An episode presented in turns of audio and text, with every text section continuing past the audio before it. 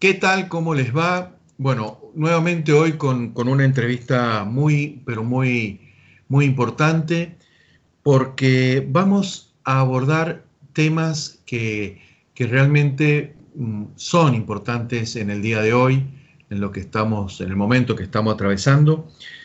Y como son las, las cosas lindas que tiene la vida, la vida nos va conectando con gente y bueno, por razones del destino y de la vida me, puso en contacto hace poco tiempo con una gran persona, un gran profesional, que es Ricardo Ríos, con el cual estamos ahora, vamos a conversar. Eh, Ricardo es eh, graduado en comunicación social en la Universidad, en la USMA, eh, fue ejecutivo de cuentas en Latinoamericana de Publicidad y Luego tuvo una carrera muy, pero muy linda que seguramente nos va a contar en McCann Erickson.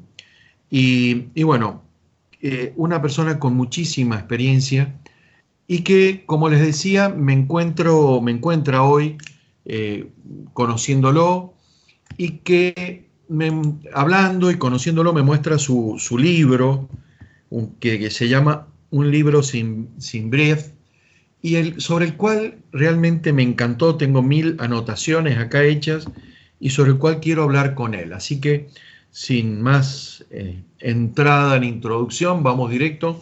Hola Ricardo, ¿cómo, primero que nada, ¿cómo estás? Hola Sergio, muy bien, gracias a Dios, honrado con la invitación que me haces a participar en tu, en tu podcast y compartir algo de información, sobre todo en estos tiempos turbulentos que está viviendo no solamente nuestro país, sino el mundo completo. Así que eh, a ver cómo de alguna manera algo de la información que está incluida dentro de este libro, eh, que es una recopilación de más de 30 años de experiencia en, en, Panamá, fuera de Panamá, en el negocio de la publicidad y del mercadeo, puede aportarle a aquellos que escuchen este podcast. Bueno, excelente. Y primero que nada, quiero felicitarte, Ricardo, por el libro, porque eh, una, les, comento, una gráfica espectacular, eh, es de mucho, es muy amigable leer y con cada frase eh, tiene atrás, creo, una historia de vida y una gran, gran enseñanza que se transmite. Así que, Ricardo, contanos un poquito cómo nace la idea del libro y que podamos ir viendo algunos de los temas que, planteas en el libro y cómo hoy nos puede ayudar esto en la situación actual. El, libro nace, como lo dice en la introducción. Eh, un día mis colaboradores, mis empleados, eh, me hacen un regalo de cumpleaños, eh, me hacen un par de regalos y dentro de los regalos había un pequeño librito hecho por ellos mismos, impreso y todo, en donde cada uno de ellos había plasmado una frase que típicamente yo digo o yo decía y no tenía conciencia de ello. Eh, y la verdad es que me sorprendió tan gratamente, uno, se hubieran tomado ese tiempo, dos, eh, que realmente ellos recordaran las frases que yo decía y que las decía eh, de manera constante todo el tiempo, que conversando después con alguno de ellos dije, ¿por qué no, no hago un libro algún día?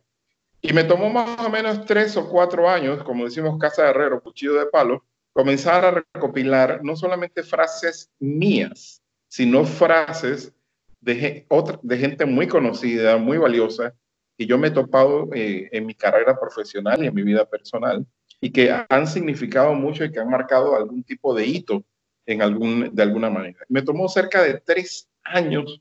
Imagínate, yo producía o hemos producido piezas para nuestros clientes en 24 horas, en 48 horas, en lo que fuera. Y mi propio libro me tomó más de tres años. Y estuvo listo, y después de estar listo, tomó dos años en que yo lo mandara a la imprenta. Eso te da una idea del de, ¿no? Pero cuando salió el libro, la verdad es que fue muy emocionante porque es como un hijo, eh, ese mismo, es como un hijo, que donde yo tengo cerca de 80 o 90 frases o pensamientos o conceptos que considero muy valiosos y que se aplican no solamente al mundo de la publicidad, sino que se aplican al mundo en términos eh, generales. Si aterrizáramos el día de hoy en lo que está sucediendo y lo que nos estamos viendo, yo veo, comienzo, o me llama, me, me, me fijo un poco en la introducción, en donde yo, yo mismo pregunto por qué un libro sin brief y doy la explicación. Y yo hago un paralelismo con lo que está sucediendo hoy, Sergio, y realmente nos sucede lo mismo que a mí me sucedió con este libro. Yo no tenía un brief, no tenía un resumen que me dijera para dónde iba el libro o qué tenía que hacer. Eso nos está pasando el día de hoy. Eh, con este, este COVID-19, nadie sabe exactamente qué va a pasar mañana, qué es lo que va a suceder mañana. Entonces, mucho de lo que nosotros hacemos, eh, lo hacemos sin brief.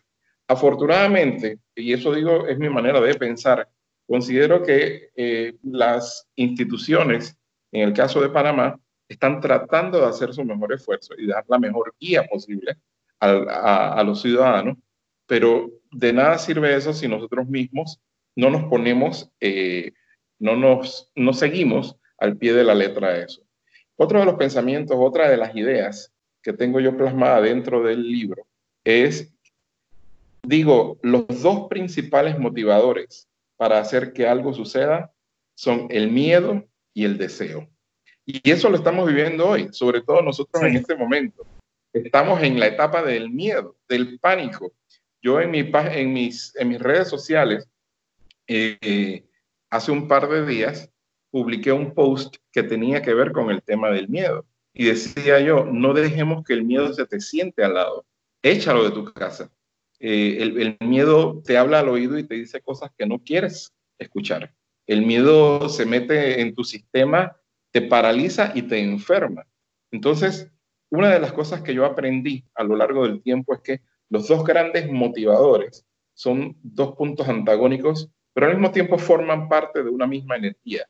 Y es el miedo a, que a tener algo o a no tenerlo y el deseo de tener alguna cosa. Las personas que más se motivan son las personas que tienen o un gran deseo o un gran miedo. Miedo a perder y un deseo a conseguir. Entonces, yo creo que en este momento tenemos que nosotros hacer una transmutación y pasar del miedo al deseo, al deseo de la salud, al deseo de la convivencia, de la reunión familiar, al deseo de que el país eche para adelante, eh, al, optimismo, pasar del pesimismo al optimismo. Y para mí eso es uno de los puntos, uno de los temas que sirve en las empresas, en los negocios y nos está funcionando el día de hoy. Otro pensamiento, otra de los conceptos que tengo, que dentro del libro, lee así. Alguna vez me compartieron que la combinación más peligrosa de una persona es arrogancia e ignorancia. Y la verdad es que es así. Cuando una persona, yo conozco mucha gente arrogante, pero son gente con mucha capacidad, eh, conocimiento, y tú dices, bueno, no, es bueno, pero se, le, se, entiende por qué es arrogante. Conozco mucha gente ignorante porque no han tenido la oportunidad de tener conocimientos, de, de culturizarse, etcétera, y uno lo entiende. Pero eh, eh, lastimosamente te tengo que decir que vivimos y veo todos los días mucha gente que es ignorante porque no conoce y es arrogante y dice, a mí no me vengas a decir cómo son las cosas.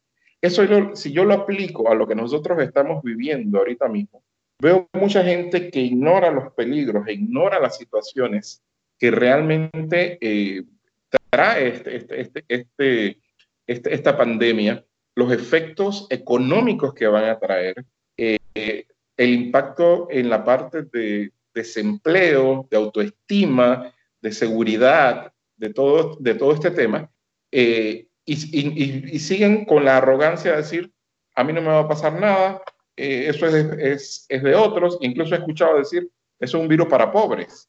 eso, eso es totalmente ignorante. Y ya estamos viendo y conociendo gente muy pudiente que realmente está sufriendo con este tema. Entonces, es otro de los pensamientos de la, del libro que sí me parece que se aplican eh, a esto. Uno de los conceptos que también pongo, tengo en el libro es, y lo leo textualmente, de Carlos Leiro, que es un psicólogo muy amigo mío y muy querido. Tengo, de Carlos Leiro aprendí, todo aquello a lo que le dedicas tiempo crece. Y en este momento nosotros tenemos que dedicarle tiempo a las cosas que realmente tienen un valor. Yo siento que el, el, el, orden de prioridades de las personas ha cambiado. Te lo puedo decir eh, eh, claramente, gente, yo practico un deporte, el deporte del golf, eh, y gente que hasta hace un mes o dos meses estaban locos por salir del trabajo, ir a jugar o jugar tres veces o cuatro veces a la semana.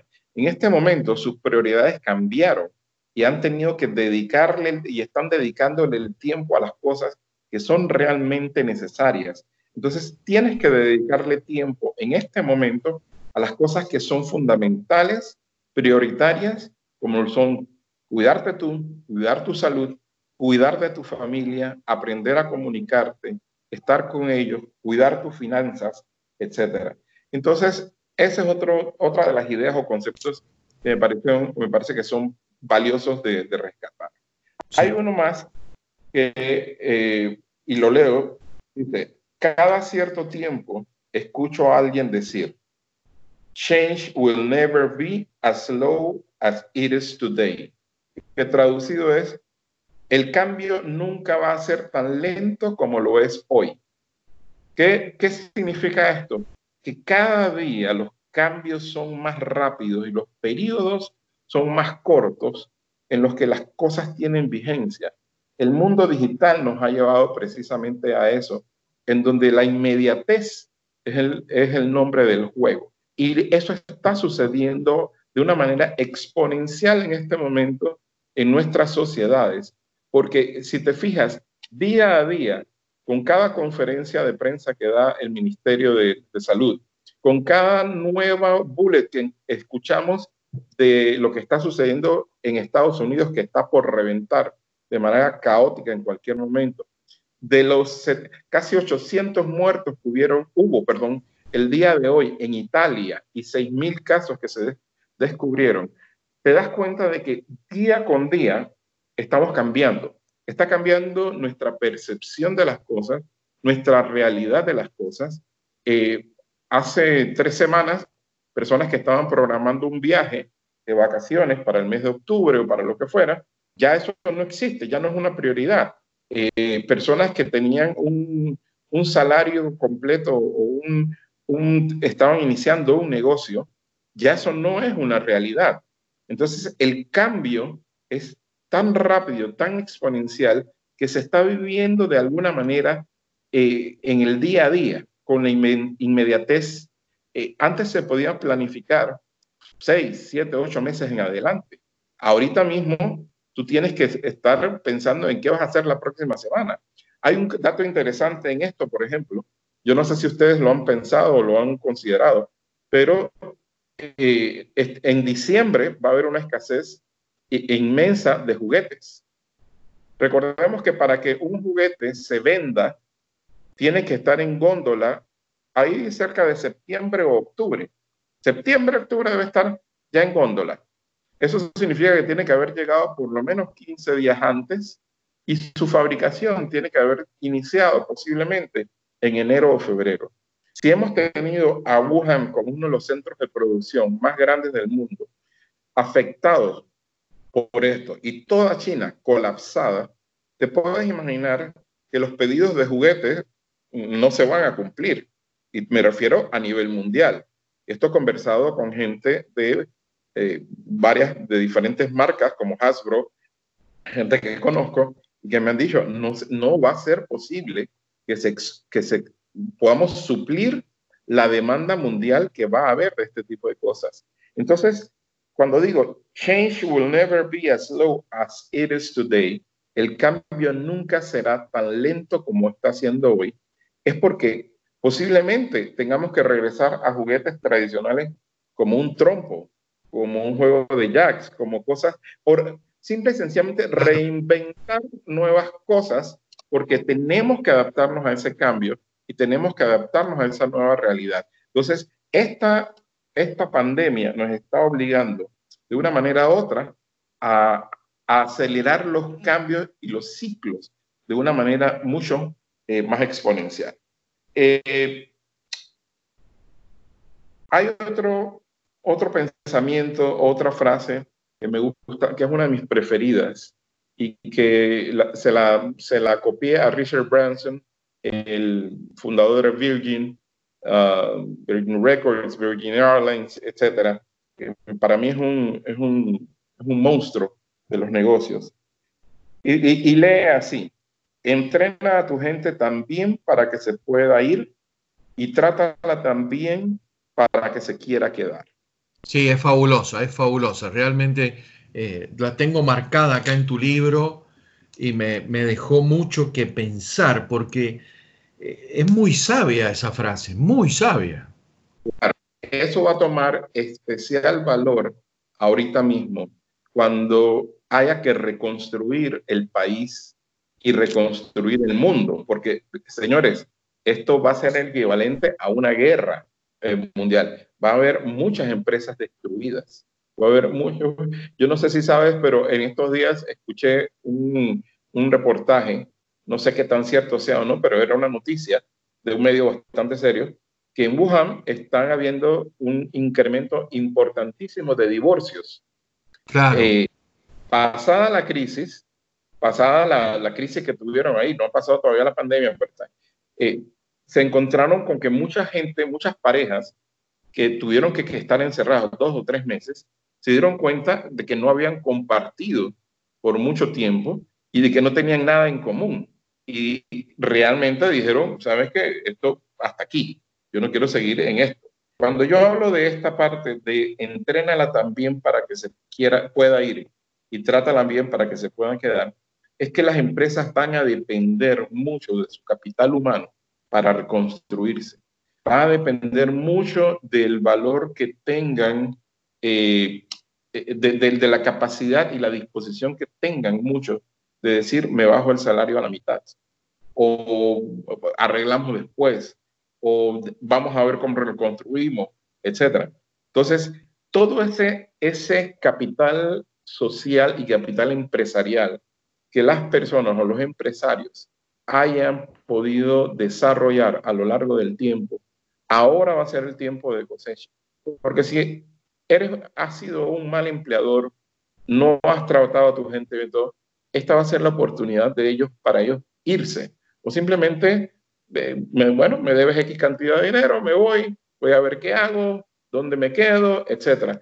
Va a haber, va a haber mucho, va a ser fundamental en la reconstrucción de la economía del país, porque la pandemia vamos a pasar. De la epidemia, eso va a pasar. Lo grave es la reconstrucción económica de las empresas y el país.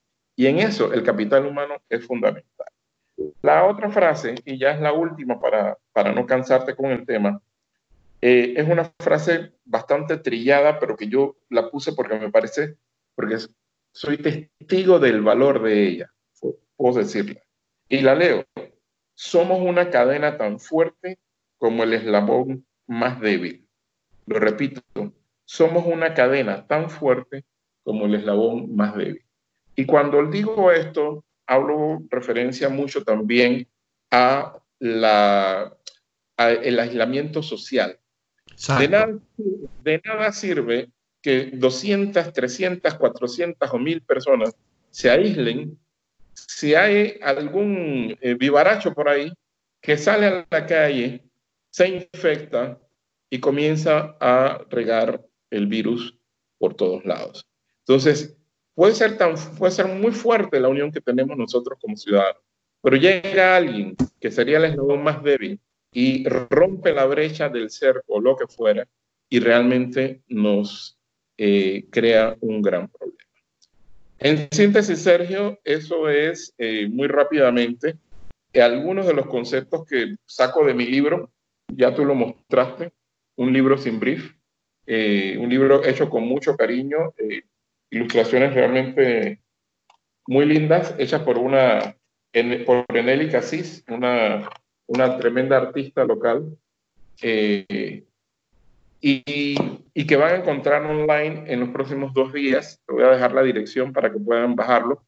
Pero es de los, de los cuatro, de los siete, ocho conceptos más importantes que me parecen válidos y que se aplican a la realidad que nosotros estamos viviendo. Perfecto. Primero que nada, bueno, es muy bueno esto que nos dices, que ya lo vas a tener online, o sea, se va a poder o la gente va a poder acceder en forma digital, eh, a poder accederlo, y que también, según me, me estabas indicando, la idea eh, es no ganar dinero con esto, sino la idea tuya es transmitirlo, lo cual enaltece más y le da mucho más valor a la propiedad eh, de, intelectual de lo, que, de lo que se ha realizado y a tus, como dice el libro, por acá 33 o más de 33 años de, experiencia.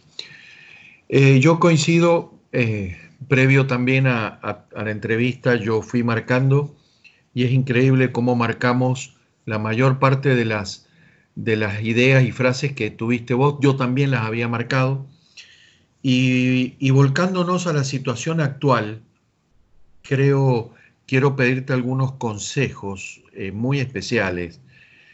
Pensemos lo siguiente, eh, Ricardo. Eh, nos van a estar escuchando tal vez una ama de casa, tal vez nos va a estar escuchando un padre de familia, tal vez nos va a estar escuchando un emprendedor, un muchacho joven, también nos va a poder estar escuchando un empresario.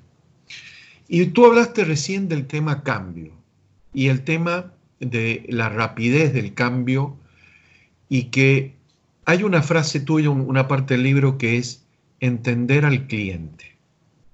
No se puede mover el lápiz sin antes conocer al cliente. Eh, ¿Por qué digo esto? Porque eh, hoy no podemos, sabemos que estamos en crisis, pero debemos actuar frente a la crisis, ya todos lo estamos haciendo, pero está el escenario actual, el escenario que vos muy bien explicaste, que es el día después, cuando ya la crisis empiece sanitaria, la crisis sanitaria empiece a mermar, va a comenzar a, salir la otra crisis, la social, la económica, hasta se habla de problemas jurídicos, etc. Y por ende también la parte, eh, digamos, a futuro. Entonces, el tema de conocer al cliente más que nunca ¿Qué vemos, Ricardo? La transformación digital que tanto se hablaba, ahora se nos ha hecho obligatoria. Ahora todos estamos conectados digitalmente con nuestros padres, con nuestra familia, con nuestros empleos. El teletrabajo, que, era una opción, ahora es una necesidad imperiosa, absoluta.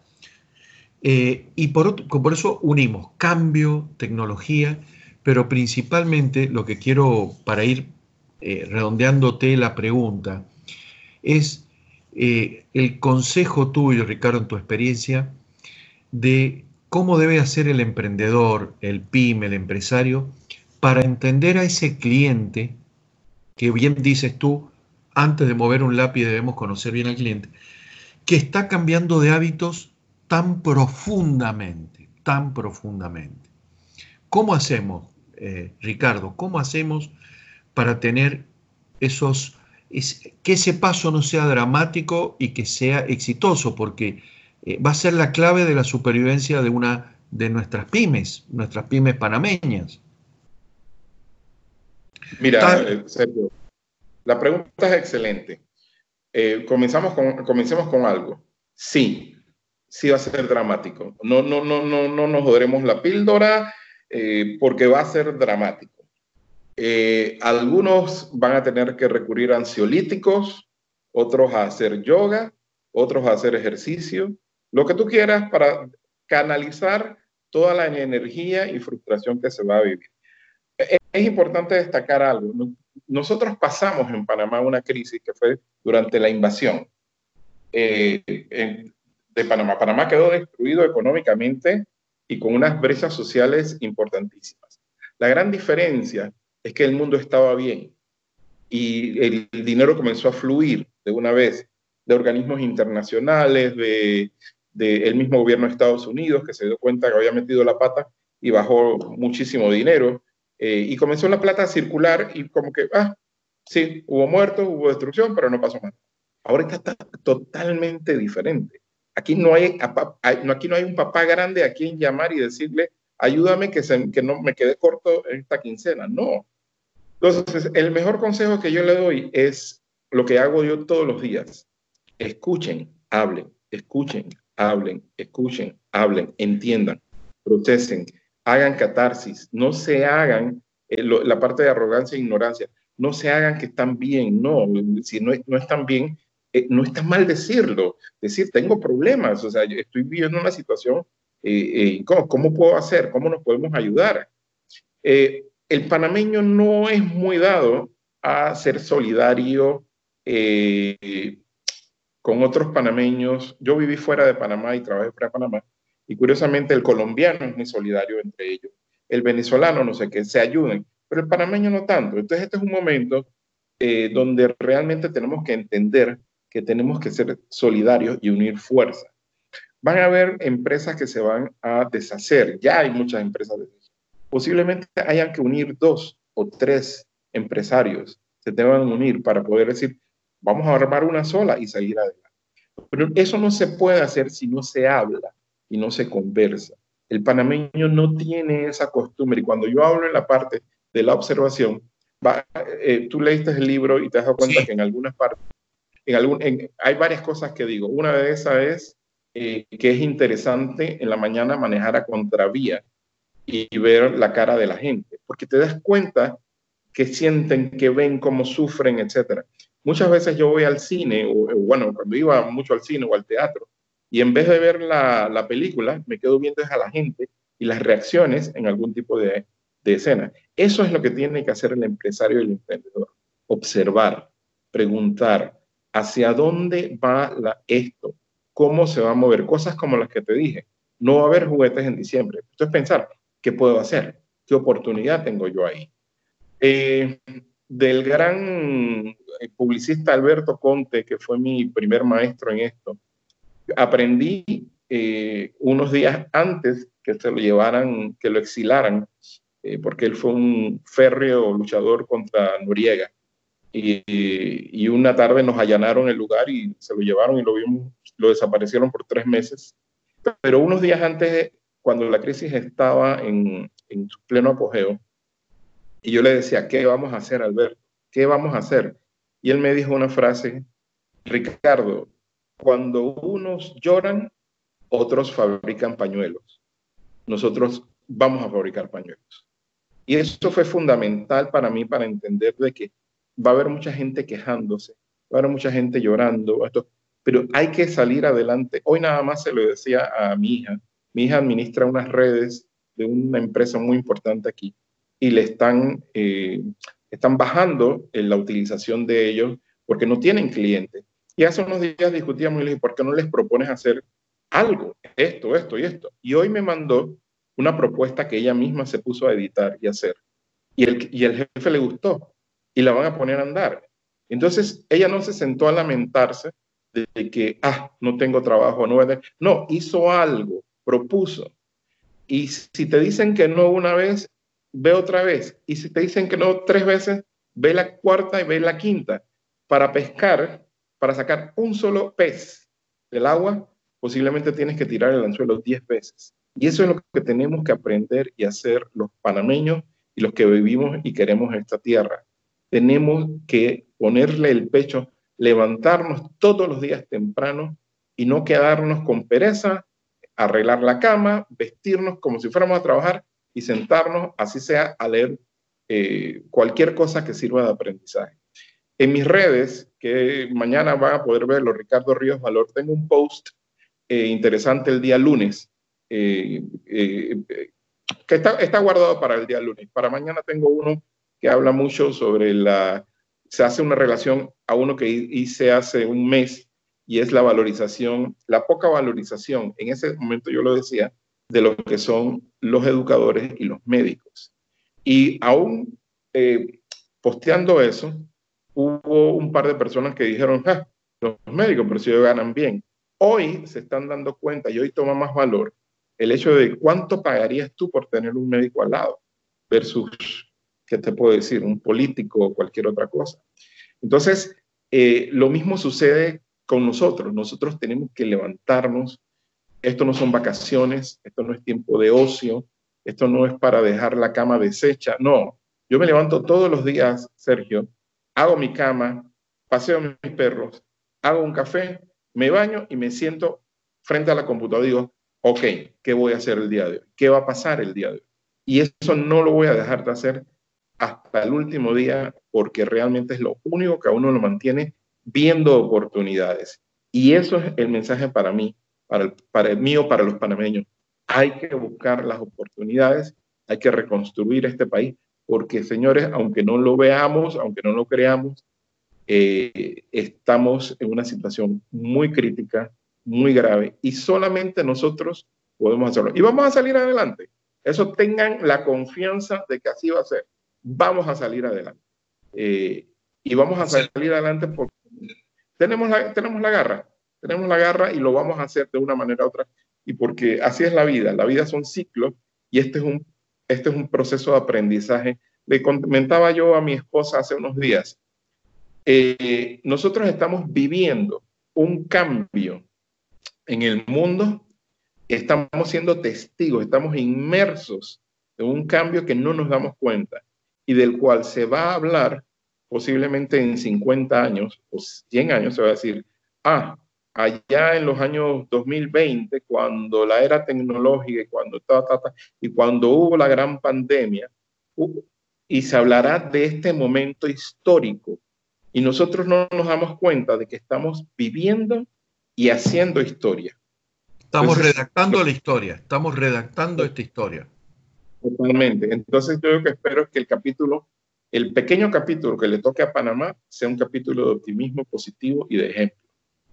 Bueno, y no como otros. No, sin duda, eh, todos creo que coincidimos y estamos tomando conciencia. Ricardo, hablaste algo, no me quiero olvidar, porque recién hablaste algo de, tu, de tus posteos eh, periódicos. A ver, eh, aquel que te está escuchando y no te conoce, Ricardo, o te conoce pero no tiene cómo ubicarte. Eh, ¿Cómo hace para ubicarte? Por, ¿Cuáles tu, tus redes? Tu, Instagram, Ricardo Ríos Valor. Ricardo Ríos Valor. Así mismo, Ricardo Ríos Valor. Y valor no de valiente, sino de que la misión que yo tengo en mi trabajo es agregar valor al negocio de mis clientes, precisamente en todas las asesorías y, todo lo que yo hago. Incluso si vas a ver los posts, siempre tiene algo que invita a no solamente a, generar valor hacia la empresa, sino a valorizarte a ti mismo como individuo. Y son, eh, en casi todas las ocasiones, son ideas o pensamientos propios que yo he ido desarrollando con el tiempo en la medida que tengo la observación. Hoy en la tarde tuve dos, tres eh, audioconferencias con con, dos, em, con empresas y nada más de ahí salieron cinco posts que, que ya los preparé. Eh, el, que te, el que te digo, del de no quedarse en cama, etcétera, eh, básicamente eh, sale de un, un, cliente que me dice, pero es que a mí, mira Ricardo, a mí no me gana ni de moverme de la cama, ya yo, ya yo ando todo el día en pijama. Y, y, le digo, es que es lo peor que puedes hacer. Y de ahí sale la idea del post ese que va el, precisamente para el día lunes. Eh, y que lo ah, pueden ver ah. en Ricardo Ríos Valor. Ahí van a verlo. Y así, cada una de las cosas tiene que ver con algo de las observaciones. El, el, el post de, no sé si es el martes o qué, se relaciona mucho con el valor de un abrazo. En este momento estamos viendo familias que no se pueden abrazar que no se dan un abrazo hace un mes o quién sabe cuánto tiempo. Vemos eh, parejas de ancianos que están por morir, uno del lado de un vidrio y el otro del otro, y no se pueden tocar. Y no hemos valorizado. Entonces, eh, viene mucho, el post ese viene de la observación de esa, de gente que no se puede tocar en este momento. Eh, y cuando esto termine, tenemos que abrazar más que nunca. Tenemos que abrazar a todos. Tenemos que abrazar a los perros, tenemos que abrazar a nuestra gente, etc. Entonces, eh, tiene que ver mucho con la observación diaria que yo tengo y las conversaciones que tengo, que realmente es lo que me nutre. Entonces, por eso le digo, el mejor consejo que yo puedo dar es hablen, compartan, discutan. Nosotros, eh, los panameños, no tenemos mucha costumbre de tertulia y la tertulia es saludable.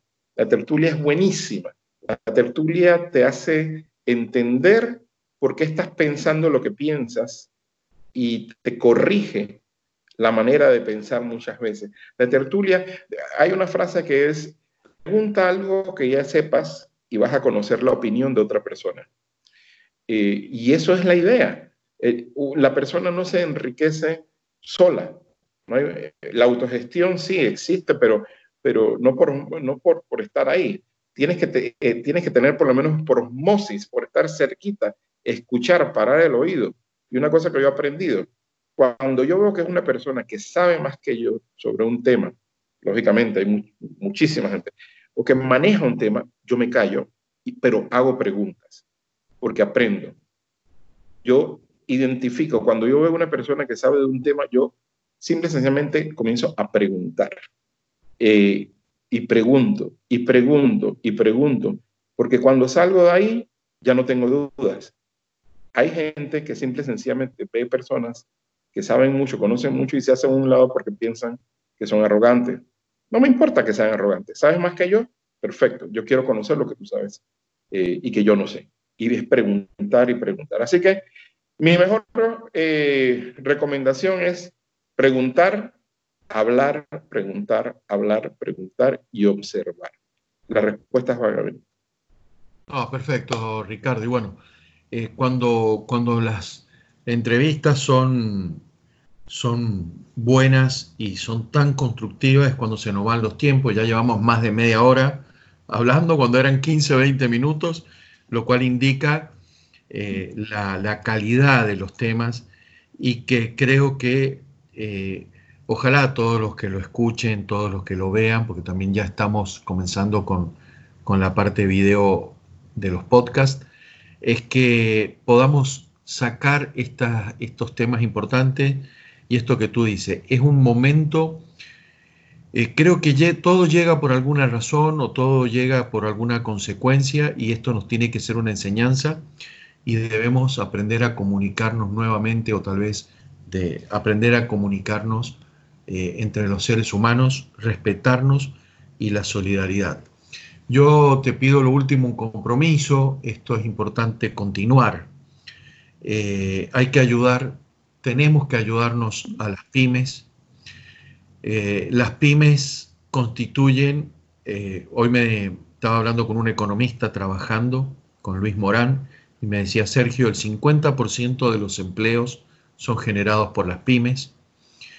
Y entonces debemos ayudar a las pymes, Ricardo, tenemos que ayudar a las pymes, tenemos que ser solidarios, eh, dejar el egoísmo para pasar a pensar en el bien común. Y las pymes panameñas hoy nos necesitan.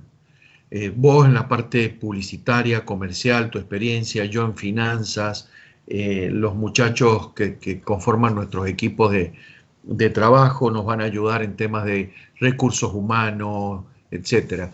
Así que yo quiero eh, pedirte el compromiso, Ricardo, de, volver a repetir esta entrevista con algún tema puntual para ayudar a las pymes. Por favor, ayudemos, ayudémonos, no es ayudar a alguien, es nos estamos ayudando nosotros.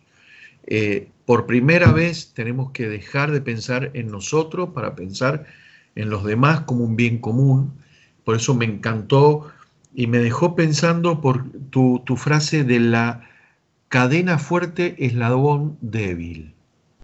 Creo que ahí, creo que esa frase merece eh, un trabajo adicional. Es una, creo es una frase que, que es muy profunda su segunda o tercera lectura que uno puede tener. Así que bueno, Ricardo, yo quiero agradecerte, vamos cerrando, quiero agradecerte. Eh, vamos a, publicar este podcast si es hoy, si nos dan los tiempos hoy, ya es tarde, pero si no, mañana. Eh, y, bueno, quiero agradecerte sinceramente eh, por tu tiempo, por, por transmitir tus conocimientos, por tu, eh, tu bondad al, presentar el libro y al poder brindárselos de la manera que lo vas a hacer. Así que bueno, muchas gracias Ricardo. Quiero darte un, gran abrazo a la distancia, aunque sea digital, y a seguir trabajando. Y, y, bueno, si Dios quiere, la semana que viene vemos cómo, cómo seguimos en esta tarea, si te parece.